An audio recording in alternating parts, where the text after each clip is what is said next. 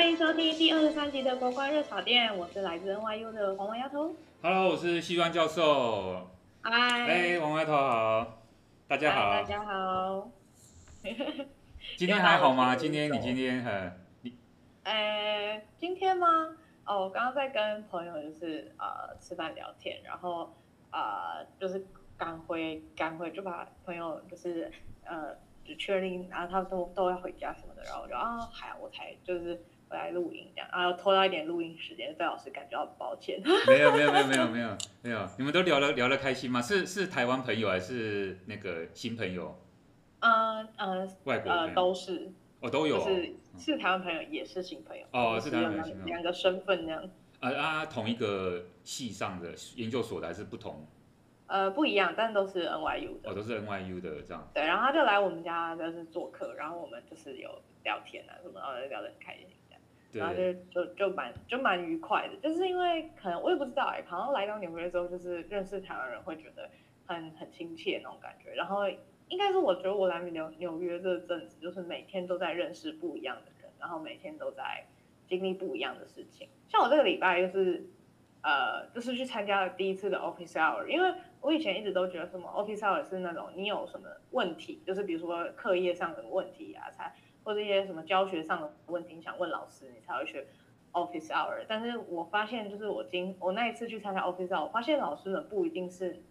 你一定要有问题，你一定要什么很 specific 的问题，你才可以去 office hour。你其实你只是想要跟他聊个天，或者是你想多认识老师，或者是老师有些老师很用心，甚至会在 office hour 的时候规划他们的那种有点像 pre，就是那种课前的预习。嗯。然后我就觉得哇，很很用心，就是那个 office hour 是真的就是很 free，你想去就去，然后你去了，你就是可以跟老师有更多的互动。然后就觉得哎，这是这是我在台湾的时候没有。没有没有去注意到的一个地方，就是我不知道原来 office hour 在呃美国是一件很稀松平常的事情。然后参加 office hour 其实也不一定是你一定要有问题才可以去找老师这样。你是一个一一个人去，还是很多学生一起去 office hour？哎，就是就是我那个时候是跟我朋友一起去，然后我们去了之后才发现，其实不止不止一点点人去，就是基本上会有大概，比如说有些课甚至 office hour 会挤到差不多十几个人这样。可是你们大家一起讨，一起一起跟老师聊天，还是一个一个进去这样？哎，我们是都在一个教室，然后老师会，就是我觉得国外可能会还会规划出一个什么 office hour 的 room，然后你就进去，然后老师会在上面里面上课或解答你的问题，在白板上什么之类的，像小教室那样。所以你这一次有跟老师闲聊什么东西吗？你这这一次？哎。我我比较特别的是，就是有一有有，因为我上我有上不同的 office hour，那有些老师的 office hour 是真的就是专门让你闲聊，或者是让他跟你可以跟他认识。然后有些是因为可能大家的对某一个科的呃问题比较多，所以通常老师都在解答问题这样。然后有些老师是大家都没什么问题，所以他就想说，那不然他来上一下课前的东西，然后他就等于是他等下上课会讲的东西，他就先把一些重要的点，然后在。office hour 的时候先跟你讲一遍，然后你在上课听，你就会更清楚哦。原来他当天想表达的是什么是什么这样。就哦，所以说你这你这你这次去就是刚好遇到他是在上课前课的那个，你就在下面听这样。对我们我发现我的 office hour 都集中在礼拜二，然后呃好像三堂课老师的 office hour 都开在礼拜二，所以我那个时候礼拜二的课课跟课之间都在参加 office hour，然后就觉得蛮。哎，收获蛮多的，就是刚好上到三种不一样 style 的那种 office hour，一种是那种 pre class 会告诉你说我课前的一些预习，啊，有些是专门在解决问题，然后另一个就是你没什么问题，那大家就闲聊这样。嗯，那那还很好哎，那你这样变，那你就以后可以多利用这个这个时间。对对对对对，因为我因为我发现在台湾的时候，虽然老师也会有 office hour，但我不知道可能在台湾的时候，大家都会觉得说好像没什么问题的话，就不敢去 office hour，我就觉得哦，那就也。不用特别去找老师什么的，除非有什么课业的问题、成绩的问题想讨论之类的。那我发现在国外是，哎，他 office hour 是不一定你一定要有问题这样子。然后我觉得，哎，就是这个文化的感觉是跟在台湾的时候是不一样的。对，也习惯习惯的问题哦，大家那个就觉得，哎，跟老师要要见面聊天很严肃哦。对对对对对对，在台湾就是很尊敬老师这样，然后想说，呃，其实老师说不定也在忙，也不希望说，呃。就是，而且我觉得可能那个国就是台湾的老师也不会特别真的有一个时间是固定的 office hour，就是他可能是你要跟他做预约嘛，就可能写 email 问他说，嗯、老师我可不可以呃星期一什么时间去找你什么之类。可是像国外它是就是固定那个时间就是它的 office hour，那你来不来都是你自己的选择，那它就是开在那里，那所以它都是一个固定的时间，这样有点像那种感觉。对。对，然后你就是就是真的是可以利用那个时间，就是看你想跟教授做什么样的互动，这都是可以的。嗯，不错哦，这有一个有一个刚，其实刚开始什么都会比较新鲜哦，所以说。对对对对对，可能我以后就会觉得哈，office hour 有什么新鲜啊？不就在讲那些无微不微，但是因为来刚来这边哇，什么都觉得好有趣，我就觉得哇，这里的这里的那个 office hour 就大家都习以为常哎，就大家都觉得去 office hour 好像不一定是我一定要有问题还是就是。反正我想去就去，我今天想跟老师聊天我就去，这样就是没有任何一个特殊目的，你也可以，你也可以去参加各种的老跟老师聊天啊什么之类的。我觉得哦好棒哦这样。对啊，所以我不过我们听众就是想要听这种新鲜呐，因为你因为你这个反应是最真实的，你刚开始遇到啊你就觉得哎好像什么都可以跟大家分享。真的哎，不是不是所有老师，就是老师不是所有老师都像你一样，就是你知道就是像像我跟你这种可以建立有点类似像。师生，可是又是算是朋友，我觉得比较接近，又学有点像很像朋友，可能是不对那种感觉。我觉得不是所有台湾学生都可以跟呃大学里的教授是可以有这样子可以良好互动的关系，对对对，就是不是说除了课业上以外，就可能要再更像朋友那样，我觉得是有有困难的。可是我觉得像国外的教授，就是他连名字他都会跟你说，你就叫我。比如说你就叫我 Jennifer 就好，就他也不，就是他也不会说我我我我不我不 prefer 你们叫我 Professor，但如果你们想这样叫，那当然也是可以，但我会更 prefer 你们叫我的名字或什么之类的。就是然后当你叫出他的名字的时候，刚开始他觉得有点别扭，你想说他直接叫老师就是叫他的名字，是不是有点没礼貌还是什么的？然后后面才发现，哎，大家都这样。不过我以前在德国待过，我觉得德国有一些人对这个会比较在意，他比较没有像。美国人或英国人这样，就是你可以随便叫他的 first name。他我我据说有一些老师他是他是要他会他会在一个场合，然后他他准许你，比如说比如说你今天论文过了，然后他准许你，就是他他就请你吃个饭，他准许你说 OK，从现在开始你可以叫我 first name，你可以叫我的那个名字这样。嗯。哇，听说这样，所以所以就是 他他好像听说有一个会有一个仪式啊。那、啊、可是你到的确美国、英国好像也是差不多这样，会比较自然，直接可以叫老师的 first name 这样名名字。对，对，因为我觉得在可能在别的国家会不会是可能还是有那种师徒的感觉，就是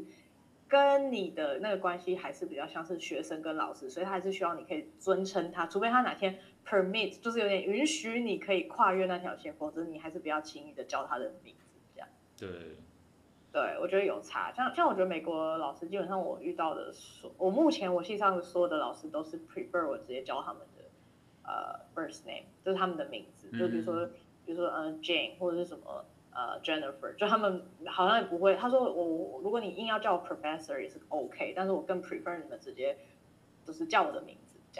嗯，那不错，对。对，我就觉得哎，这种感觉就是很不一样。你看像我叫我老师，你看老师我就不会被你做，就直接叫你。哎，红人这种的，没有，我听说，我听说你们私底下都会说，呃，红人的课怎样，或者什么，哎，你你们有修红人全餐吗？或者某某老师全餐吗？是吧？呃，那对，你们都叫叫两个，啊，叫两个字，你们叫。对对对，所以还是有啊。我们不喜欢的老师可能就不是只叫名字，还帮他取绰号，还是什么 什么长舌怪这样。那是谁啊？好想知道。哎，啊，我们等下私下说。对，反正就是会会有各种，就是。对啊，那就是不会直接叫你名字，因为这样还蛮怪。对啊，对啊，直接面对面会比较没办法。对对对。对，这这这可能就是文化差异，然后可能他们就觉得叫名字没有什么大不了这样。对啊，亚洲比较这样呢。我昨天昨天晚上也是有稍微这几天我有有有有时候会看韩剧，那个韩剧也是，它里面那个爸爸很在乎人家有没有教有没有用敬语称呼他。或或是学长学弟这种啊，他们韩国人会会觉得，哎，你突然你没有用敬语，但因为我们我们是看中文，那个我们比如我们看 Netflix，Netflix 它是中文字幕，所以我我听不懂韩文，我不知道他到底是不是用敬用不有没有用敬语，但是他们里面就是会台词有这样讲，就是你怎么突然没用敬语，哦，就是你只要年纪比那个人大，就是就是就好像就会觉得说理所当然年纪小的那个应该用敬语。我觉得我觉得韩国好像还蛮注重这个。我觉得我觉得韩国可能又更长又有趣一点呢，就是比起台湾，你看像他们连呃像台湾的话，可能学长学姐之间就是熟了之后还是都是叫名字，可是我觉得像韩国就是你看韩剧，他们那种韩学长学姐，他们是那种真的是我是你的学长，就是你要叫我哥，就是你就是、oh. 你就是算你你就是跟我很好，但是你永远都是我的，比我年纪小，比我年纪小，你就说要帮我倒酒，就是他们是有这种长、oh, 对对对长幼的那种。很明显的那种，对，就是连同辈、连年轻人之间都有这种文化，就是只要我比你大两岁、大几个月，你都要叫我哥或姐，就是我们是有辈分。对对对，这个是对，这都有。我觉得，我觉得还是看出来有一些文化的东西在里面。嗯嗯嗯，然后就会觉得说，哎，很不一样，就是每个国家的文化真的都不一样。那我来美国就是在体验，就是这边真的就是一个新的，又是新的一个文化的点，然后不一样的背景这样。那你这一周还有什么？你觉得还？可以跟我们听众分享的，你觉得还蛮蛮特殊的东西吗？哎、欸，我觉得比较特殊的一点，应该是我们跟台湾一样，就是呃，就是我们我们我们现在也在放年假，就是我们礼我们这边的礼拜一是放假的。哦。然后呃，放假的内容是呃，好像是纪念日，纪念哥伦布发现美洲这样。哦，是啊。对，然后我就觉得哇，这个这个这个假期很呃很酷，就是。是怎么会呃，就是一个一个，然后发现发现什么没多大，然后就它居然是一个纪念日。哎、欸，可是它它的这个日期是定在每个十月的，比如说第一个礼拜的那个，还是它就是刚好十月十号？呃、欸，我我不记得哎、欸，因为我因为对，但是但是我只知道说今年是这个时啊，我不知我不知道它会随着每一年不一样。可是我觉得如果是哥伦布发现发现美洲的话，那应该就是就是。哦，所以他就是那一天吧，我再查一下。所以对他公布国庆同一天。对啊，我不确定说你怎么知道说他发现就是确切是这一天，但是本哦，哦，不过你们是十月九号，对，你们现在十月九号。对对对对对，那我们哦，他是十月十一号，哎，他是十月十一号放假。对，我们是十月十一号放假。哦，对对对，他是十一。哇，哥伦布发现新代，这个也要放一个假。对。哎，教师节都没有放假了，我说台湾，大家可以纪念啊，用纪念就好，为什么要放假？对啊，这么好，然后就是就是觉得很酷，然后就觉得哎，美美国有些假都很很特别。哎，他不过他是全全全国放，还是只有纽约州啊？他有的是有分州的。嗯，应该是没有没有到，呃呃，应该是全国都放，因为我刚刚自己看了一下，因为它是这一天叫哥伦布日。那它是美洲部分国家的一个法定假日，然后来去纪念哥伦布发现美洲新大陆。了解。然后十十月十二日或者是十月第二的第二个星期一，就是它的美国联邦法定假日。然后很多的银行啊、公立学校都会在这个日放假，可是每一周不一样，所以也不一定呃每个周都有放。哦，了解。好啊，那那很棒耶，就刚好礼拜一可以睡晚一点哦。真的真的真的，对，我是准备功课，平白无故赚到一个假这样。哦，对对，这太棒了，这太棒了。对，就觉得挺好啊！你们也放国庆啊，我也放一个哥伦布日这样。对啊，对。对，觉得挺好的。那老师呢？老师最近在忙什么？我们这个礼拜就是我自我自己，我是觉得这个礼拜比较丰富。然后我这个礼拜这算是上礼拜了，刚刚过这个礼拜四。呃，我们呃，我跟几个老师，呃，包括那个呃田宏茂院长，他是我们之前的那个呃外交部部长，然后我们一起跟那个韩国的一个很有名的呃智库开了一个视讯会议，它叫做呃这个世宗研究所，哦，那这个世宗研究所它其实是一个呃私人机构，可是它跟那个呃韩国国防部、南韩国防部还有呃。这些呃国情院啊，他们都会有一些合作啦。哦，那它主要就是在研究，呃，也是提供政府政策哈。它就在研究那种呃关于区域安全、南北韩、朝鲜问题，然后呃等等的哈。他在他在他会长期关注这个。所以说我们那个礼拜四跟他们开会，我们就整个下午的时间。然后因为我我是台湾的报告的代表哈，然后他们有另外一个代表，然后我们就一起。一起开会，那我是主要是讨论，我是提供啦，提供我们这边的看法，就是呃台湾在印太战略的角色，那他们是提供我们关于呃目前南北韩的局势发展情况啊，大家就是交换意见，当然还有其他的学者老师，我们一起呃借由我们就是我啊和另外一个老师的韩国人的发表，然后我们大家提出共同疑问，然后交换意见。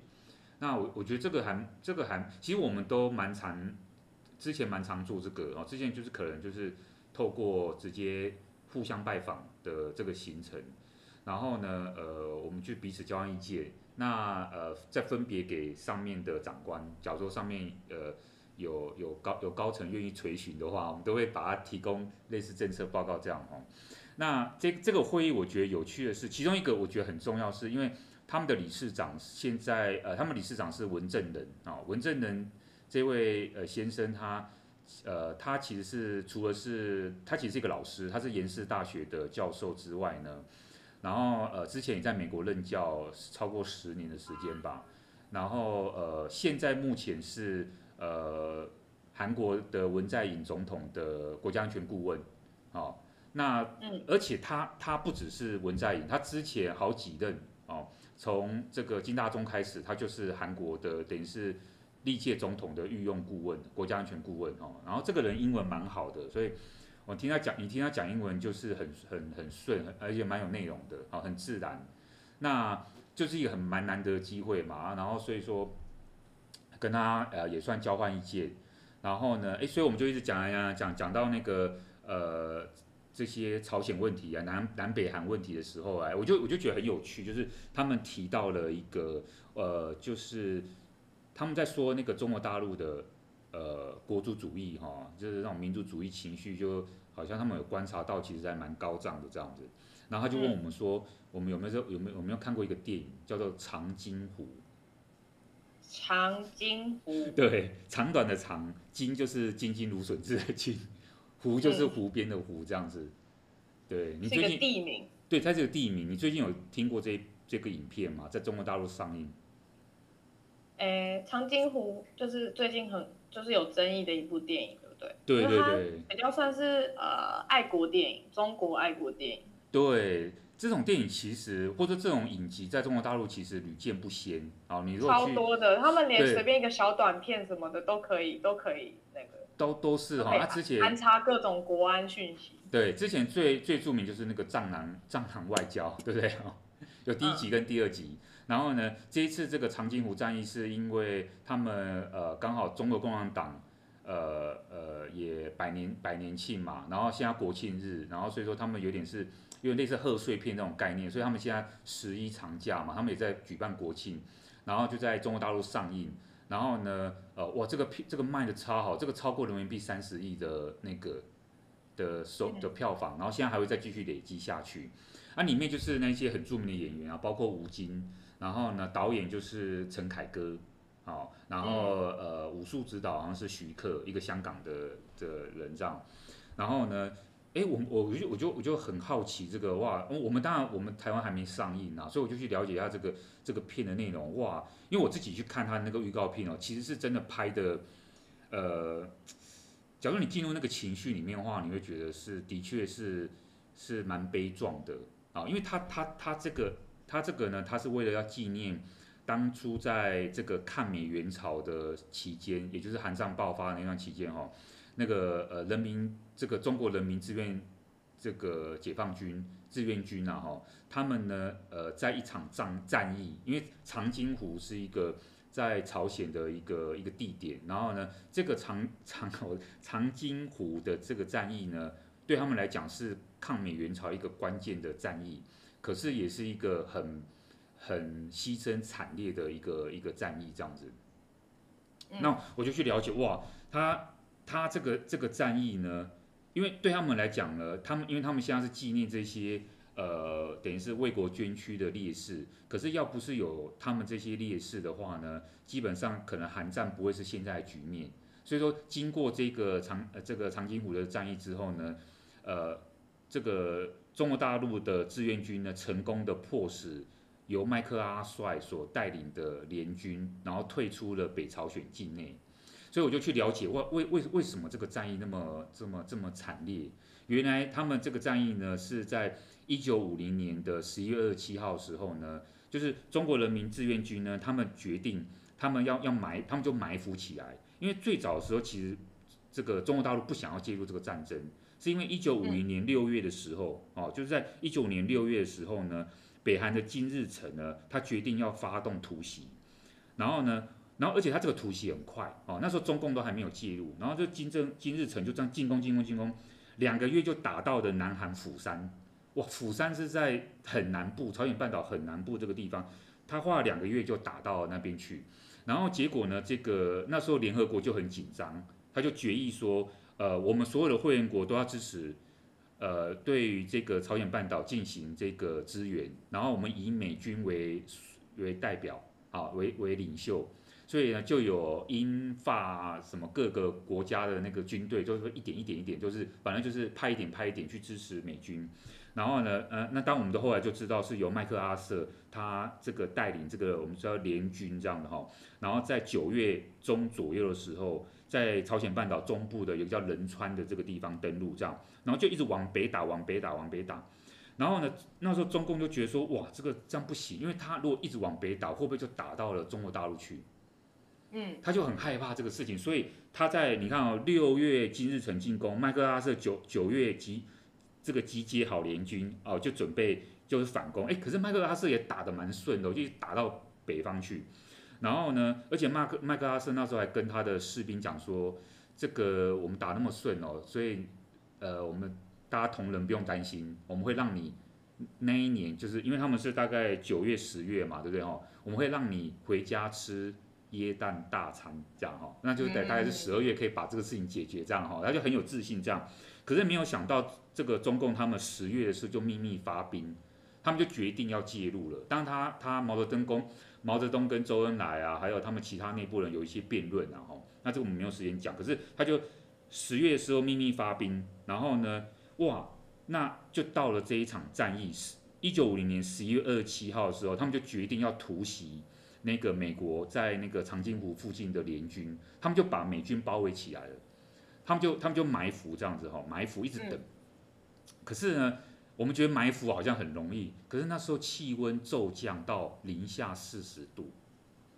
所以他那些人埋伏的那个他根本受不了，就是中共志愿军其实也是很很很很很辛苦这样。然后呢，所以说其实已经有些人已经身体状况已经不行了哈。可是没办法，他们还是就是直接哈，他们就是就是等到了恰当的时机就发动攻击，哦，就攻击了当时的那个美军。那中共志愿军大概有十二万人对抗美军陆战队，还有美美军的步兵，总共三万人，其实是比例上是有点悬殊。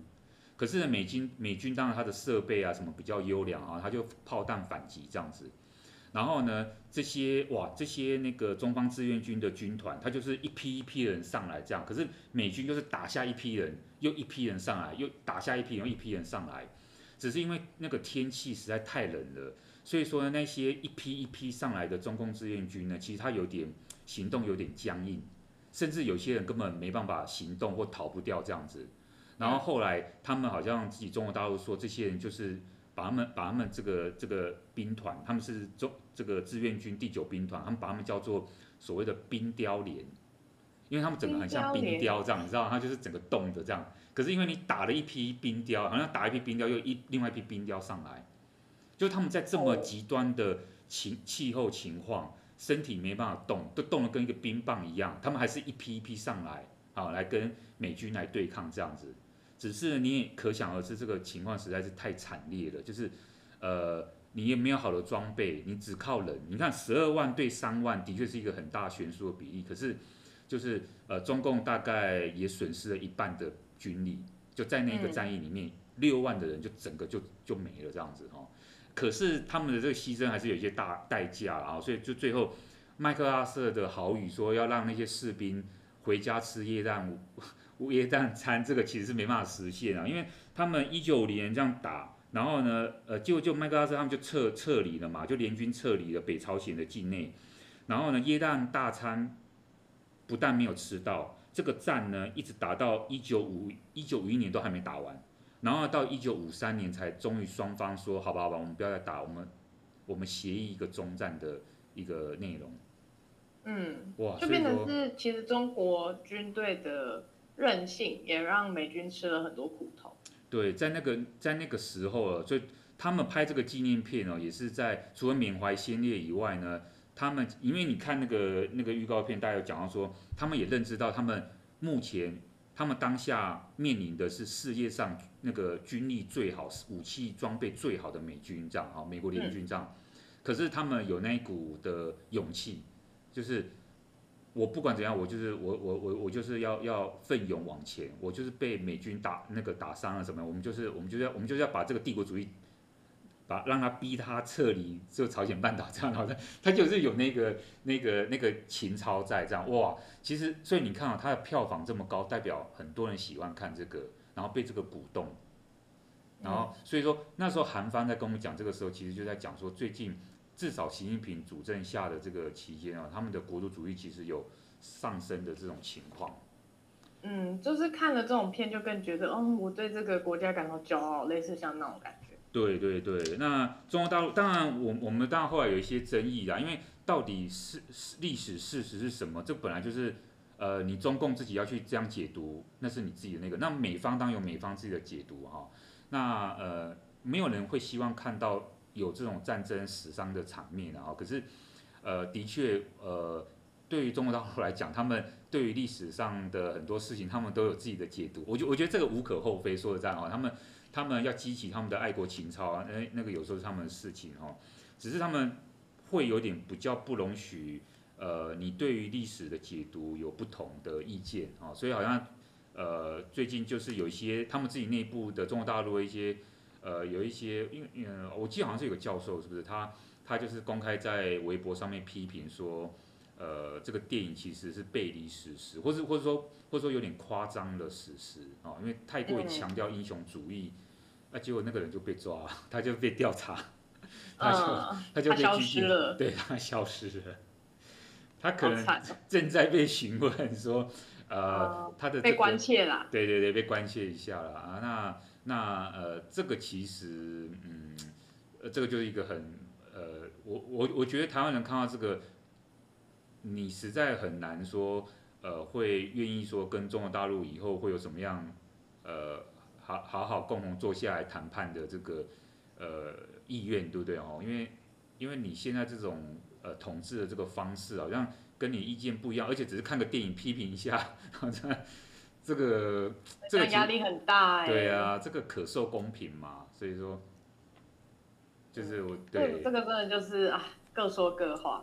而且啊，我觉得讲到这个，我们不是刚好说现在是在国庆嘛？台湾今天十月十号哈，然后等一下当然蔡英文总统也会发表国庆的这个呃，应该已经发表十点左右，他们发表国庆的谈话这样。然后这个最近其实台海局势呃也比较。嗯，不稳定哦，因为大概呃，中共他们是十月一号国庆嘛，哦，然后呃，结果十月二号、三号、四号开始有军机哦，陆续的抵达 台湾西南空域，这样，哦、他们可能要庆祝国庆哈，那他们也顺便要弄我们一下这样哈。哦，他们想说我们也要国，我们也要所谓的国庆，他们就觉得很不高兴。对，他要想要拉我们一起来庆祝他们的国庆。那这个这个行为其实引起了美方的高度关切，然后甚至呃美国的国务院发言人、白宫发言人都陆续的出来呃严正的关切啊，他们他们说他们非常的关心啊，非常的呃注意到呃所谓的中国大陆的军机在台湾西南空域呃对于台海地区造成的这种不稳定啊以及呃破坏和平的现象，他们真的严重关切哈。而且他们还特别提到说，这个呃，因为美国总统拜登自己也被记者访问的时候，他就他就，我觉得他也很讶异，他就说，哎，我们在九月九号啊，美国总统拜登九月九号跟那个习近平在电话里面谈话的时候呢，拜登自己说，那时候习近平明明就已经答应说他们会遵守台湾协议了，那现在怎么又十月一号、二号开始军机扰台，然后所以说，呃。美国还特别，他的那个美国总统拜登还特别派出了他的国家安全顾问苏利文，找了约了那个中共的中央外事那个办公室的主任杨洁篪，特地去飞到瑞士去开会，讲了六个小时。那彼此对、嗯、就在关切这个问题，就在关切这个台海局势问题，就是有台湾问题。那当然，美国不方便说台湾问题，好，我们等下会稍微跟大家解释。那因为美国他也不想要被说他是介入那个中国内政。那不过他关切的是呃区域安全跟稳定的问题啊，他利用这个当做开端，然后并且呃他也在在在美国国务院官方的这个这个声明里面呢，还特别说。美国长期以来对台湾的支持是坚若磐石，啊，它的原文是 suck right，呃，这个它是呃沙呃 solid right，呃 rock，好 solid rock rock 就是坚若磐石，我们中文把它翻译成坚若磐石这样哦，然后并且呢，它跟这个它等于是也跟中国大陆讲说，美国长期以来对中国或对台湾的政策就是呃严守三个公报，台湾关系法。而而他还特别加一个叫做六项保证哦，就是这三个东西，三个公报、台湾关系法跟六项保证哦。嗯，所以说呢，我想说刚好特别呃利用这个这个时间呢，我们跟听众也稍微说明一下，诶，到底什么叫做这个什么这个严守这个三个公报啊、台湾关系法啊，跟所谓的这个呃六项保证的这个内容哈、哦。那那当然我们因为我们不是在上课啊，所以我会把这个我就我就把它简要的跟。跟我们的听众来说明一下哈，其实这个这几个文件算是呃至少奠基的，就是说呃从中美建交以来啊，中国中华人民共和国跟美国建交以来，能够说你可以维持到一直维延续到现在这种还双方还没有撕破脸的情况哦，就是就是奠基在这个，因为这三个公报啊，台湾关系法啊。跟这个六项保证啊，它分别满足了中国大陆跟台湾的需求，哦，你可以你可以这样说哦，嗯，所以说这三个公报呢，我们简单来讲哦，三个公报可见就有三个东西，哈，对不对啊？还有三项的文件，三项公三项公呃宣言，对，哎，你你现在应该都不记得这个内容，对不对？还是你你大概知道他们在讲什么？呃，三个我是不知道三个公报确切的内容，我已经没有办法。那个是叫如数家珍，但是但是我知道三个公报主要还是在确立一中政策这件事情，就是还是像中国那边呃有点像是说好，就是我知道台湾是啊、呃、maybe 中国呃台湾是中国的一部分，那我不会去，我们会尊重这件事，类似有点像那个样子。哎，那我考我考你一下，因为你刚刚讲到说，呃、你刚刚讲到说确定，因为我比较敏感一点，你说确立一中政策，这是什么意思？呃，不是，就是我有我有意识到这件事情，我有呃，我觉得他的那个用词一定不会到那么确定，但是我我觉得那个意思应该就是我能够理解，跟我能够辨识出这件事情这样，但我没有同意或不同意。那我再问你一下，一中。政策，你刚才讲那个一中政策跟一中原则有什么差别？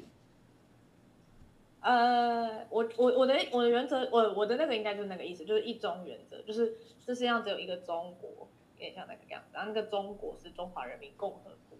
哦，所以你的意思，你的意思是说一中政策跟一中原则是一样的东西？啊，对，我想表达的是一中原则。我觉得那个三个公报主要在 focus 的点，就是它向中国，就是说明说哦，美国知道是一。一中原则，以一中原则来跟中国互动，哦、我觉得是类似那样。对，啊，那一中政策是什么？一个为什么一个叫政策，一个叫原则，还是其他的都一样的东西？哇，哦，这很难哎，所以我就随便讲，随便讲。呃，那如果从字面上讲的话，我觉得一中原则就是啊、呃，我做事情的标准。哦。然后一中政策就是我实际实行的状况。哦，是这样。好好。对。来，我们我们我们让我们跟大家听众厘清一下哦，因为因为我之所以很敏感，是因为他在外交上面呢，这个非常的分得非常清楚，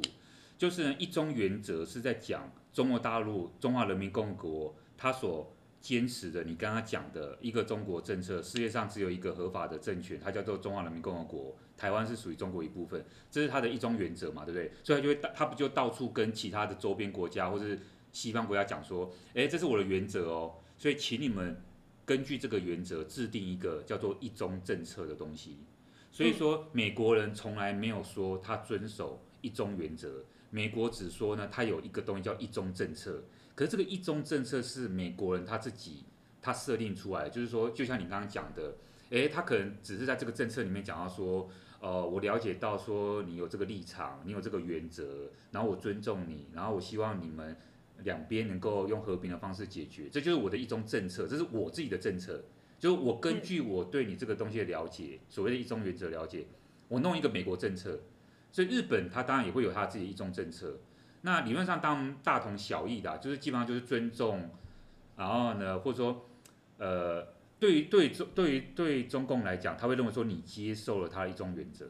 可是其实其实不是，其实不是。如果你问美国人的话，他没有他没有这样说，这是这是我制定的政策，是我从我理解的方式来去理解你的这个一中原则是什么，好，所以这时候就产生了分歧，因为。因为中方就会认为说，哎，你不是有一个一中政策吗？然后我希望你每次新政府上台的时候，就能够讲一下说，哎，你会遵守一中政策。那美国人就会说，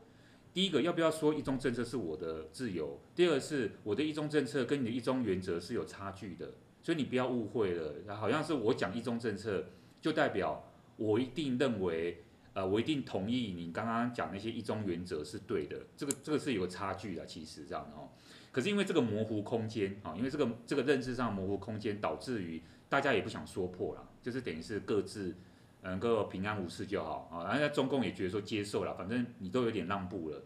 好，那那他们他们就做一个这样。我我觉得这个这个是我们通常呃一开始在跟大家讲授这个在理解这个中美关系的时候，我觉得最或者说中国跟其他国家在要求一中原则什么一中政策，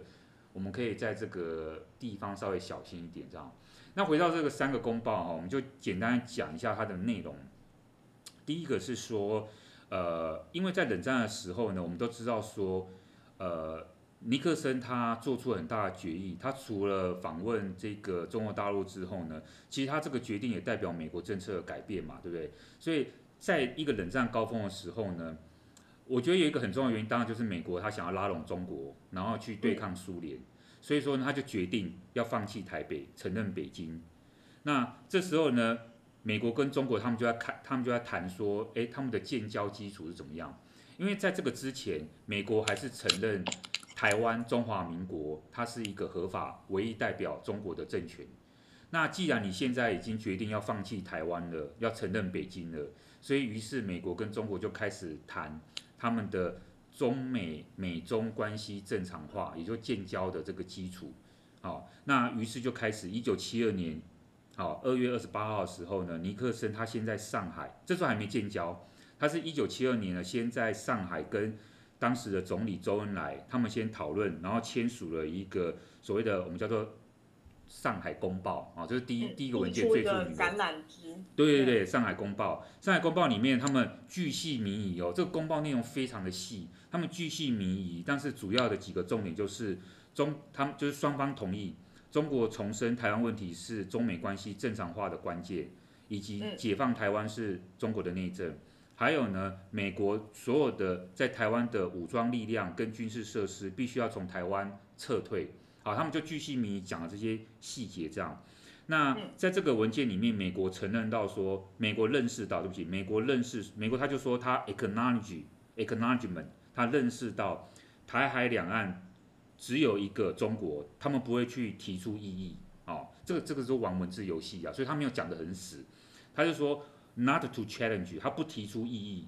不提出什么不对，只有一个中国这个东西提出异议，台湾是中国的一部分，他不提出异议。可他没有说台湾是中国的一部分，那个中国是哪个中国？他就是很，你知道他用 China，他不用什么 Republic of China 或是 People's Republic China，就美国人他其实他就是设了一些模糊空间在那边，啊，他就没有说死。以及美国人说呢，所有这些你们这个两岸问题，你们自己中国人自己解决。然后呢，关于撤军的问题，美国在上海公报里面呢，特别留了一个伏笔，说如果说地区紧张缓和。那美国就会减少在台武力武装的力量，就是如果紧张缓和，它就会减少这个。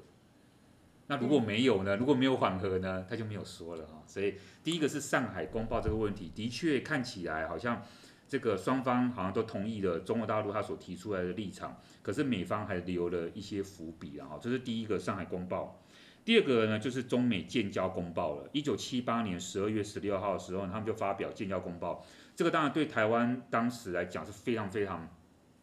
严重的问题，台湾就觉得说哇，美国要抛弃我们了哈。嗯、那所以说，在这个建交公报里面，可想而知，这个第一个问题是这个建交公报很短，它就是只讲，它就简非常简单简要，它就讲说美国承认 recognize 啊，美国承认中华人民共和国是中国唯一合法的政府，但是美国同时也要与台湾人民保持文化、商务以及其他非官方关系。这也就是为什么同时他们的国会在一九七九年啊，因为建交公报是一九七八年十二月十六号。国会马上开始立案，一九七九年一月一号的时候呢，制定生效了我们现在所知道的《台湾关系法》，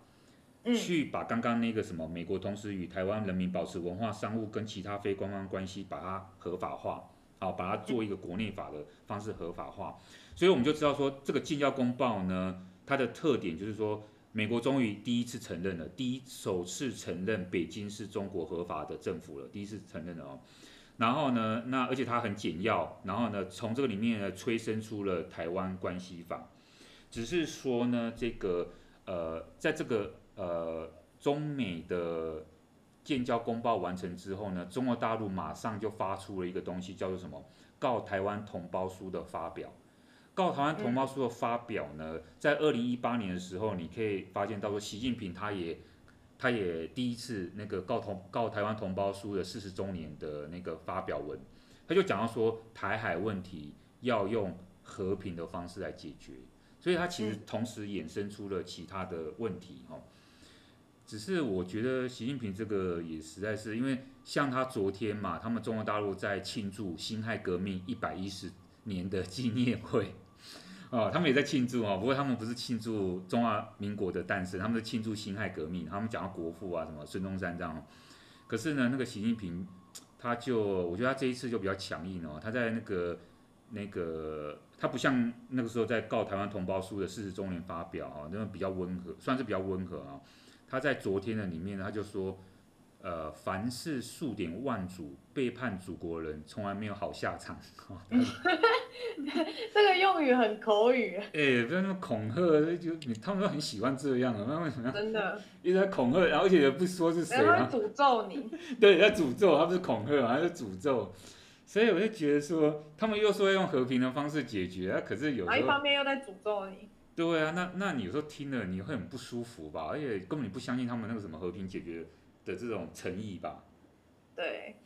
对啊，所以说这个是第二份文件，这样哈。那第三份文件就是关，第三份文件是多出来的。第三份文件呢，是一九八二年八月十七号呃所签订的，它就是我们所熟知的八一七公报。嗯、那为什么要突然有个八一七公报呢？因为呢，中国大陆发现到说，你美军在给我，在给我那个那个那个装校委，你想。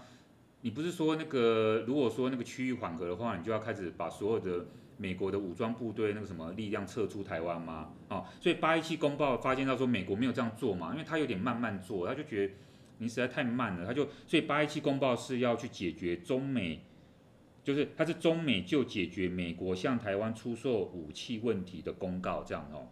然后呢，在这个公告里面呢，他就这个呃要美国。呃，背书说他们会减少军售台湾啊，可是美国就说好，我会逐渐减少，可是呢，他没有说哪一天会结束啊，这就是他的一个模糊地带这样。然后呃，你就你就发现到说哇，这就是这个呃美国人他就是留了一些伏笔啊，更不用讲说昨天呃十月七号的时候，其实华尔街日报因为美国对台湾的军售一直到现在都还有。而且除了这个之外呢，美国跟台湾的军事上面的合作呢，也一直都有。十月七号的时候呢，就是前几天《华尔街日报》它引述美国官员一个说法，哈，美军美国突然他就泄露了这个消息，他说什么？美国早就在台湾部署一支小型的这个特种作战部队，以及临临时编制的海军陆战队，过去这一年以来都在帮助台湾，呃，做人员的训练。过去这一年哦，然后呢，跟这个呃台湾防卫的这个相关东西。所以他有驻军呢、欸哦。这个这个消息是已经被呃确确认，而且是美国官员自己透露的。为什么透露？哦、因为就是前阵子军机的老台啊，就美国他就是他就让你中共知道说，我我这边是有合作的、哦，我们跟台湾不是只有卖卖他的武器这样哦。那这样就提到一点贺主的那种有有有吓阻，要反贺主，因为你今天威胁我们嘛，你今天你今天你今天呃你今天是骂台湾没错，可是你其实也是拐着拐着弯子在威胁那个嘛。其实他的军机扰台哦，表面上是在威胁台湾，但是真正的作用是因为那段时间呢，呃，美国的航空母舰跟英国的航空母舰呢，美国航空母舰在关岛演习，那英国航空母舰呢跟那个日本防卫队呃做军事的合作，然后呢，而且它经过台湾海峡到越南去，那段期间美美国跟英国的航舰还有那个潜舰都在呃美国的潜舰都在台湾附近，嗯。所以说，中国大陆它其实针对的是美国，它不是针对的是台湾。好，就是那个那一段时间的那个西南部的那个那个演习，那个这个老台。那美国当然知道说他在针对他，哦，所以就故意放出这个消息哦。那我们刚刚讲的那个八一七公报呢，当然美国做出了一点点的一些让步，可是呢，我们其实现在看到美国还说了一个东西叫做六项保证，这个是比较少人知道，什么叫六项保证？这个其实是在。签美国在跟中国大陆签八一七公报的时候呢，他的 A I 处处 A I T 处长，也就是美国在台协会的一个处长，呃，李杰明，他向蒋经国口头六大保证，哪六大保证？美国绝对不会设定停止对台军售日期，没错嘛？他在八一七公报他没有设定日期。第二个，美国不会修改台湾关系法的规定。第三个，美国不会在决定军售之前。和中国协商哦，我要卖你武器，我绝对不会，我绝对不会先跟中国人那个中中方讲，我会先征求同意。对，第四点，美国不会在两岸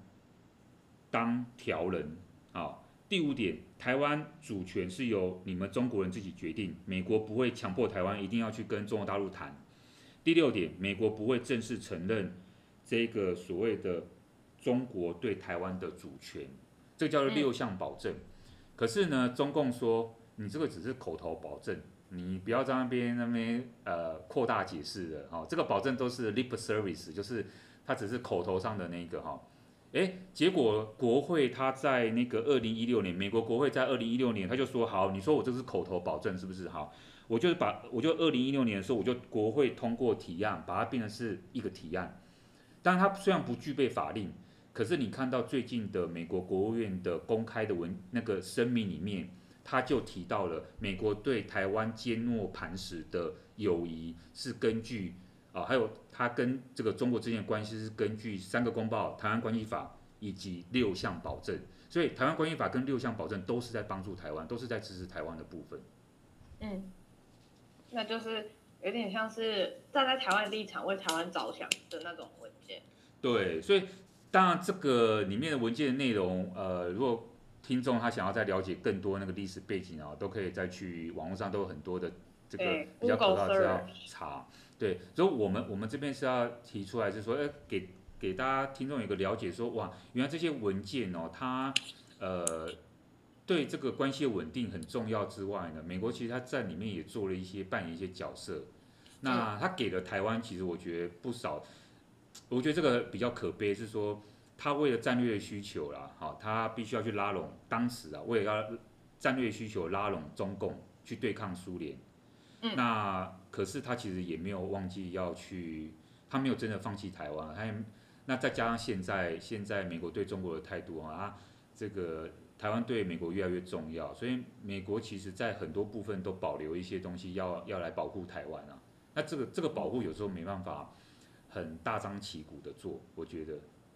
嗯，就是只能就是有点呃，大家都默认就是可以这么做，但是就不用呃太张扬说我们一定是什么关系，太用太官方的那种外交关系去定义我我们台美之间的那种伙伴关系。对对，我们是有深化。那现在因为局有时候这个东西有是要要它步步为营，我觉得哦，因为你在外交上面不能太冲动。嗯那你你你也不能说你今天这么讨厌中国大陆，你就跟他完全决裂，你这个没办法，哦，所以他们还是有沟通，哦，他派那个苏立文去跟杨洁篪在瑞士就谈了六个小时，有什么事情可以谈六个小时？告诉我，就是，其实就是那些东西，啊 男女朋友都不会聊那么久，对啊，那 你们很熟吗？你们会闲聊吗？不会啊，你们怎么可能在里面聊瑞士的风光，对不对？对对，台湾问题有什么好聊？其实没有结没有结局，因为他们聊了六个小时之后，各自出来做了一些发表啊。美国那个那个苏利文他就是做了一些说明，然后呢，中国大陆说，其实都是不理我们刚刚现在讲的这个三个文三个公报、台湾关系法还有六项保证。然后呢，大家就侧重不同的啊，中国大陆就侧重那个三个公报，那、啊、美国就侧重对台湾的承诺啊，然后呃保证啊等等之类的。嗯嗯，对，了解。对，所以如果听众听到这边，哎，你就可以对这几个文件有更不一样的认识，就是可能这三个文件你可能都有听过其中的一项两项这样，可能你不是很清楚内容的话，呃，就是我觉得今天的节目应该有让你更理解哦这三个。不一样的各种各类文件，他们所呃隐含的一些政治意义，这样。对，哎，最后我们还有一点时间啊，我们来谈一下一个稍微也不是说轻松的话题，但是我们转一下焦点哈，因为我觉得最近又有一个揭秘文件出来啊，想说跟大家分享一下哦，应应该还有一点时间，对不对？对对对对对，对我们再来跟大家分享一个。最近呢，因为有一个文件叫做这个 Pandora Papers 潘朵拉文件。嗯嗯，你在美国听到这个文件吗？没有。你你觉得这是一个什么？那个你有没有听过潘朵拉 的盒子？对，可是潘朵拉文件听起来就很像是一个秘密盒子，然后你打开之后，你就会发现一些不可告人的，呃，一些比如说像呃丑闻啊，或者是一些对，感觉是那种感觉。对我们，我们如果在英文里面哦，你到时候我不知道你上课会不会用到这个词，但是你只要说某一个事情，open the Pandora。box，他其实就是在说他他揭秘了，他他把一个事情给公开了，哦，把可能一个比较黑暗的东西，或者一个比较大家不知道的秘密，把它给公诸于世。其实英文是可以用这个，叫 open the Pandora box，这个大概是这个用用词去，一外外国人就知道说你在讲什么这样哦。那这个是呃。大概这一周，我觉得另外一个最重要一个新闻就是说，总共有六百多位的记者啊，他来自于不同的国家，那他们经过长时间的收集啊，得到了大概一千两百万万份的文件，里面当然有图啊、email 啊、表格各种，因为他们呢揭露了这个世界上的重要几个国家的政治人物跟富人，他们逃税跟洗钱的一些行为。哦，它里面很多哈，里面有包括我们很很有一些是大咖了哈，比如说英国前首相 Tony Blair 他们的夫他们夫妇，他们用了一个离岸公司，然后买了一个豪宅，好，然后为什么要这样做？他他他他其实因为他们要逃税，所以说 Tony Blair 为了因为用这个离岸公司买豪宅，他就省掉了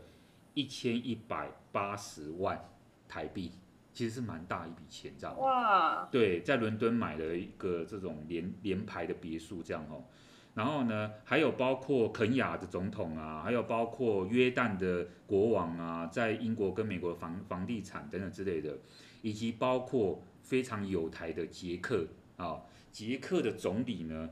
这个巴比什啊，这个呃这个现任的总理巴比什呢，他因为他没有申报。因为他用了离岸投资公司呢去买了法国的别墅，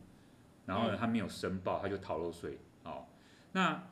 所以我今天就想要借由这个，这样潘朵拉的盒子，这个它里面有很多揭露的这个东西，很多不同的国家的领导人他怎么样贪污啊，然后逃避啊，有一些是并没有和，有一些并没有真正违法。说实在的，哦，像 Tony Blair 这个他在英国他并没有真的呃违反了什么法律，可是他真的在道德上面真的。呃，以他们的这个政治人物形象来讲，这个非常不好，他有他有很高的道德问题，这样哦，会让人觉得观感很不佳。对，那所以说，可是我觉得很有趣的是捷克哦，因为我们刚刚讲到现任总理捷克哦，其实他应该已经快要不是现任总理哦，因为他们八号九号捷克的时间呢举行大选，那刚好今天呃台湾时间十月十号早上的时候呢就有选举的结果出来了哈。那我特别注意到这个这个呃，当然我们讲一下它的选举结果啊。简单来讲，就是他以些微的，他们这个党啊，他的这个党呢，以些微的，他他这个党叫做不满公民行动党，好，也叫做一起公民行动党，也叫做一起党，一起一起党，这是什么翻译？对不对？因为它是有点复杂，因为它的名称叫 ANO，那 ANO 的捷克文是叫做。一起的，是的，是的，一起的哈、哦。可是 ANO 是一个缩写，那个缩写就是我们刚刚讲的不满公民行动的这个缩写啊。反正 anyway 就是它的那个名称哦。他们以些微的差差距，因为这个执政党的党，他得到是二十七点一三趴的票，可是呢，在野党联盟就是有右翼的啊，中间偏右啊这些人啊，还有中间基督教民主党，他们得到了二十七点七八的支持度，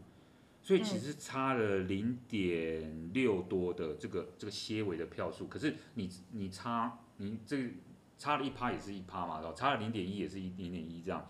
所以说现在的这个总理他就没有优先执政的这个的主联合政府的的权利的哈，因为在野党呢，他虽然得到二十七点一三，但是呢，他们会跟所谓的海盗与市长党哦，另外一个党啊，他们结，他们的党的名字都有点可爱，有点可爱哈。海盗与市长党呢得到十五点六趴，所以他们加起来是四十二点，也蛮高的，对，四十二点七三趴，所以说这个呃基本上。会应该是会组成功组这个呃联盟，变成执政党这样哈，然后由这个呃六十七岁呃对不起，由五十七岁的这个领导人这个费亚拉啊，他来一起那个嗯呃一起一起来组党这样哈，然后呢呃可是我我我注意到捷克是因为呢捷克他呃之前他们的呃参议院议长韦德奇来台湾啊，然后对台湾。赞誉有加哦，然后支持台湾，非常的友善，非常友善，非常友善。然后呢，这个呃，他们又送疫苗来哈，他们因为他们是继立陶宛、斯洛伐克之后的第三个中欧国家送台湾疫苗，所以对台湾很友善。嗯、可是我们刚刚讲到那个参议长韦德奇呢，他其实他他跟这个等于是刚这个现任的这个啊巴比什，也就是贪有有有所谓的逃税啊贪腐这个这个总理哈。他有一点差距，这样子哦，他他们的政党是不同属性的，所以说韦德奇是比较偏向这个很呃，等于是亲台反中的一个政党啊，然后呢，反而是这个呃现任的总理巴比什，他是比较呃算是亲中啊的一个的一个一个人这样，那他们当然就是有一些但。还好，其实对台湾一个好消息是，因为韦德奇他所属的这个政党哦，公民民主党，啊、呃，跟我们刚刚讲的这些其他的中间偏右的政党，他们呢一起获得的票数呢，终于呃算是超过了这个执政党，他们可以组联合内阁。那这个党其实是一个比较，因为你看韦德奇嘛，所以他们是比较其实是亲台的，哦，然后比较不喜欢中国的一个政党，所以看起来他们的主。主政哦，对台湾来讲，其实是外交，我们将来跟捷克的关系哦，应该是会更好，而不是更坏。嗯，那真的是一个好消息。对，那像我们刚刚讲的那个巴比什哦，他除了在那个哦，我们刚刚讲到潘朵拉的文件里面被揭发之外呢，巴比斯他其实之前的那个名声也不好。他他这个人很妙，他是呃，他应该是捷克里面第二有第二有钱人啊。真的、啊，对，他是很富有的，富这样。对对，他其实是很有钱的一个一个一个人，然后商商人，然后来来参政这样哈。然后呢，巴比斯呢，他嗯，他他的呃，他以前参加过共产党，其实，所以说他某种程度上，他跟现在的总统，因为捷克虽然是总理制啊、呃，可是他有一个总统，然后呢，总统在国内的声望其实是有一定的影响力。那总统叫做 Zaman 这个人。那扎满呢？他是是所谓的呃，他的他的这个属性呢、哦，政党属性属于社会民主党，是比较左派、亲中、亲俄罗斯的。那所以说，其实巴比什他的政党立场是比较往那个亲中，然后呢亲俄的那个方向走，因为他要跟总统扎满结盟嘛，那希望总统可以支持他。那只是现在总统听说他呃生重病在医院，所以说在这个竞选期间呢。呃，巴比什就宣称说，呃，总统其实是支持他的，因为总统说，总统跟他讲啊，那总统有没有跟他讲，谁知道？因为总统住院了，没有没有人看到他，那他就说，他就跟选民说，总统跟他讲说，哎，如果如果说是巴比斯的政党获得多数票的话，总统一定会到时候会指派，因为总统有那个指派总理的权利，他说总统一定会支持他去组阁。那可是问题是现问题是现在 Zaman 他到底是生是死，没有人知道啊。所以说对啊，他这个没有办法去证实哎。对，所以说呃，他他等于是有一点假借这个名义啊，因为他想要拉抬他的声势。那吸票。对，那他声势这么低，当然就我们刚刚讲的，就包括那个潘朵拉这个潘朵拉的那个文件这样讲，而且他之前其实是因为他有涉嫌诈领欧盟补助的行为，然后呢。哦你看他是一个有钱人，他还要涉嫌诈领欧盟补助，他钱不嫌多了。对，从中中饱私囊这样，然后导致于呢，那个捷克呢就有一个之前就有一个反巴比斯的示威活动，哦，嗯、那其实他他在人民心目当中就是其实是一个算是有问题的一个一个总理，对，所以所以他所他所主导的这个政权哦，也是引起了民怨啊。啊，然后呃。那现在当然呃也反映在他们的投票的内容上面了嘛，选民眼睛算是雪亮了，虽然说只有些微差距啊，人民还是觉得说，哎，我们要选在野党啊，这是中间偏右，另外一个更偏右的政党，那希望说这个政党能够呃，当然当然他们的那个领导人新的这个政党领导人费亚拉啊，他当然说呃他们会呃让捷克重新不再有这种贪腐问题，不再有债务危机这样哈，然后呢。呃，继续在欧盟里面扮演一个角色等等之类的，就他们当然有一些新的新气象。那这个到底会怎么样还不知道，因为现在正在一个一个刚选举结果的过程哦。我们当然是希望说，哎，之后他们的政局稳定，然后跟台湾的关系能够继续能够深化。对，就是希望还是希望就是这个结果最后是在呃捷克跟台湾之间的关系可以往一个更正向的方向去前进。对，所以这个大概就是我们今天第三个，算是第三个跟大家分享这个哦，从这个潘朵拉的这个文件啊，他揭发了很多有名的政治人物的丑闻哦。那呃，这些国家要不要去，要不要去开始求证这个文件的真实性，要追踪哦，这是另外一个问题哦。那不过里面有一个我们很好的国家，捷克的总理哦，那他他因为这个问题。哎，然后加上他们的选举哦，我觉得我们应该关注一下这个对我们友好国家他们的选举结果啊。不过不过看起来是好的啊，好的结果。真的，而且在台湾，就是其实我觉得比较不会去关注到像欧洲那边有一些选举的结果，因为通常大家都比较不会去关注那种太远。我觉得台湾新闻也比较不会太呃 focus 在比如说外国的什么大选，通常都是可能大选结果真的什么很令人震惊才会稍微有一些媒体报，很少会有呃。节目会特别的去深入去讲一下这个选举选举的结果，所以我觉得今天的节目也让大家就是哎，听众们也可以 update 一下资讯，就是哎，所以捷克就刚结束他们的大选，然后呃，这次的捷克总理立案是怎么回事等等之类的，我觉得大家就是可能也会觉得今天的内容很丰富。对我我我自己是真的觉得说。我们其实，在讲国外交、国际的那个，因为我们台湾是最需要外交的。其实，真的，其实我我们是，我们是因为我们我们我们有我们早期，我们觉得说我们没有外交能力，然后呢，我们不重视，嗯、所以我们其实其实，在台湾，你你要我真的说，在台湾读国关的人没有越来有下，我觉得没有那么多。在台湾比较多是在做什么民主化的这个东西，选举这个比较多哈。那做国关其实还是少数。那因为因为我们在外交上很难施展，而且我们是小国，你你怎么样跟人家在那边谈外交，对不对？你你都被人家控制了，受控于别人的权那个权利的那个，所以我们跟别人是不平等，我们跟中共跟中国大陆也是在一个不平等的情况之下来去做交往。那可是我我刚刚说我们我们更需要了解外交，是因为像这些国家，捷克啊，不同这些美国啊，他们的国内的选举制度的的变化，它会影响到我们跟他们之间的关系。那我们能够做的就是透过这些外交途径去跟他们的国会，我们平常就要跟这些人交好。你看像，像像那个参议员韦奇德，他现在变成是，他虽然不是那个可能不会是总理，可是可是他所属的政党现在是这一次的选举当中是赢得了选举，对不对？那我们过去跟他关系不错，那其实也会那个呃。呃，对我们将来的外交也会有帮助，多少是有帮助，对，多少是有帮助。然后我我刚刚我刚刚漏讲一个是，是我们刚刚讲那个海盗与市长，对不对？那个那个市长是谁？那个其实就是他们的首都布拉格的市长，他叫做赫吉普，他自己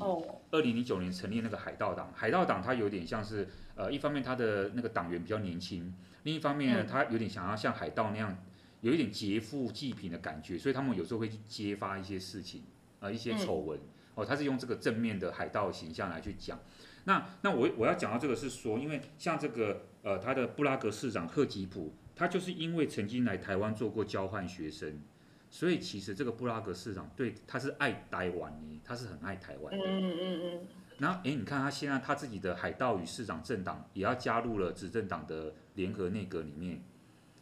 嗯，你就是真的是令令台湾很振奋的一个消息，啊、就是有台的立场啊、呃、的政党，这是。基本上都被南瓜进了可能阻隔的这个行列中，就让人家觉得对未来呃捷克跟台湾之间的外交关系会会不会往更正面的发展，就会有所期待。我们对这些友邦的投资不是只是表面上，但经济投资、基础建设这些贸易这个这个都是，可是有很多我们不要忽略，像交换学生啊、啊文教啊、文化这些那个，或者你请他们来台湾看一下台湾的这个。这个民主的状况，或者我们言论的状况的时候，他们他们会觉得说，哎，他们他们他们会对台湾有新的认识，因为他可能不知道台湾在哪里，他可能不知道你们一中原则在在吵什么。对。哎，可他先他你如果平常就对这些人哦，持续的跟他们做做交往，那你不知道他哪一天他会变成总理，或是他变成执政党，哦，他他可能会对台、嗯、台湾跟他们的外交政策会有很大的一个一个一个不同的。改变对不对？我觉得我觉得这对我们是有很大的帮助。对，就是你投资的心力可能不会呃转瞬就有一个很明显的那种呃 benefit，就是出现在你眼前。可是也许它会在未来的某一天发酵，然后变成是一个对自己来说正向的一一件事情。然后你永远不会知道你在什么时候投下的努力会在未来开花结果。我觉得外交事务也是。对啊，对啊，真的很重要。对。对，那今天就是很开心，就是跟大家聊。我们我们要插播一个，我忘记，我真忘记讲一个。我们在结束的时候，那个我们有成立一个呃国关热炒店的粉丝团，在人书。对。对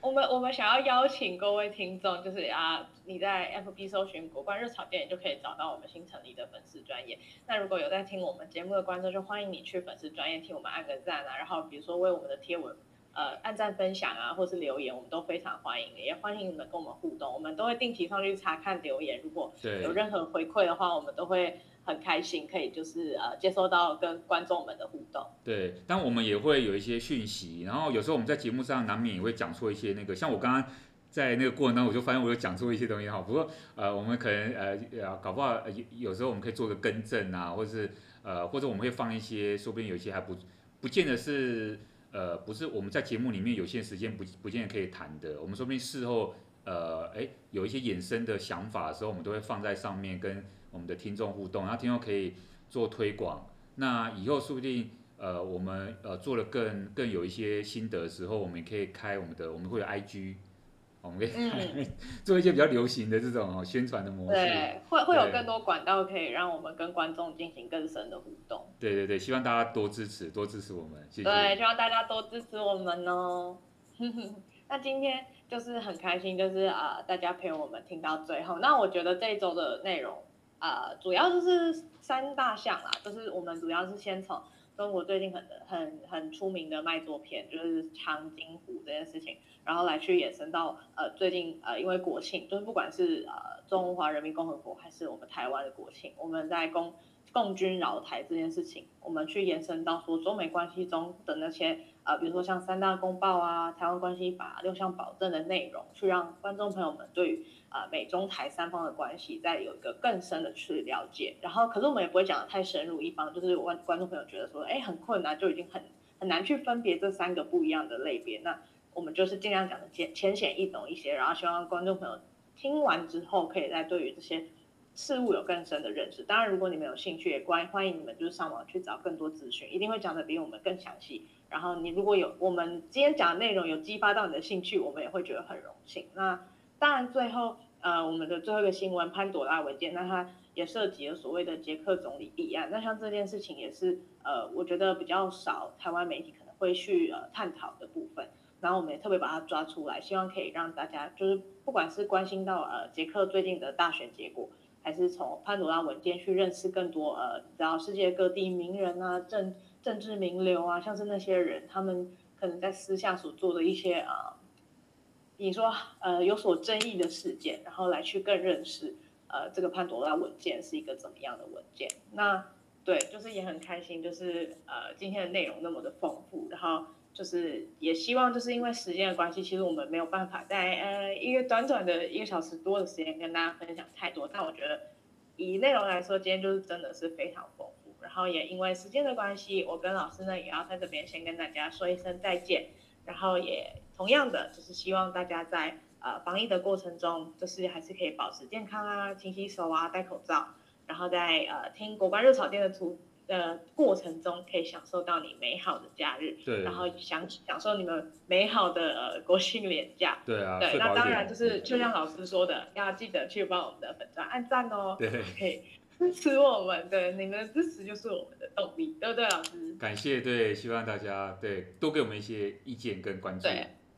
不管是意见啊、评论啊，或者是啊支持我们的话，都欢迎你，就是到我们的粉端留言，然后我们都会去看，然后如果可以的话，也会尽量去回复大家。对，那今天呃第二十三集的国关热炒店也要在这边先告一段段告一个段落。那我跟老师呢就祝福大家拥有一个美好的国庆年假喽。拜拜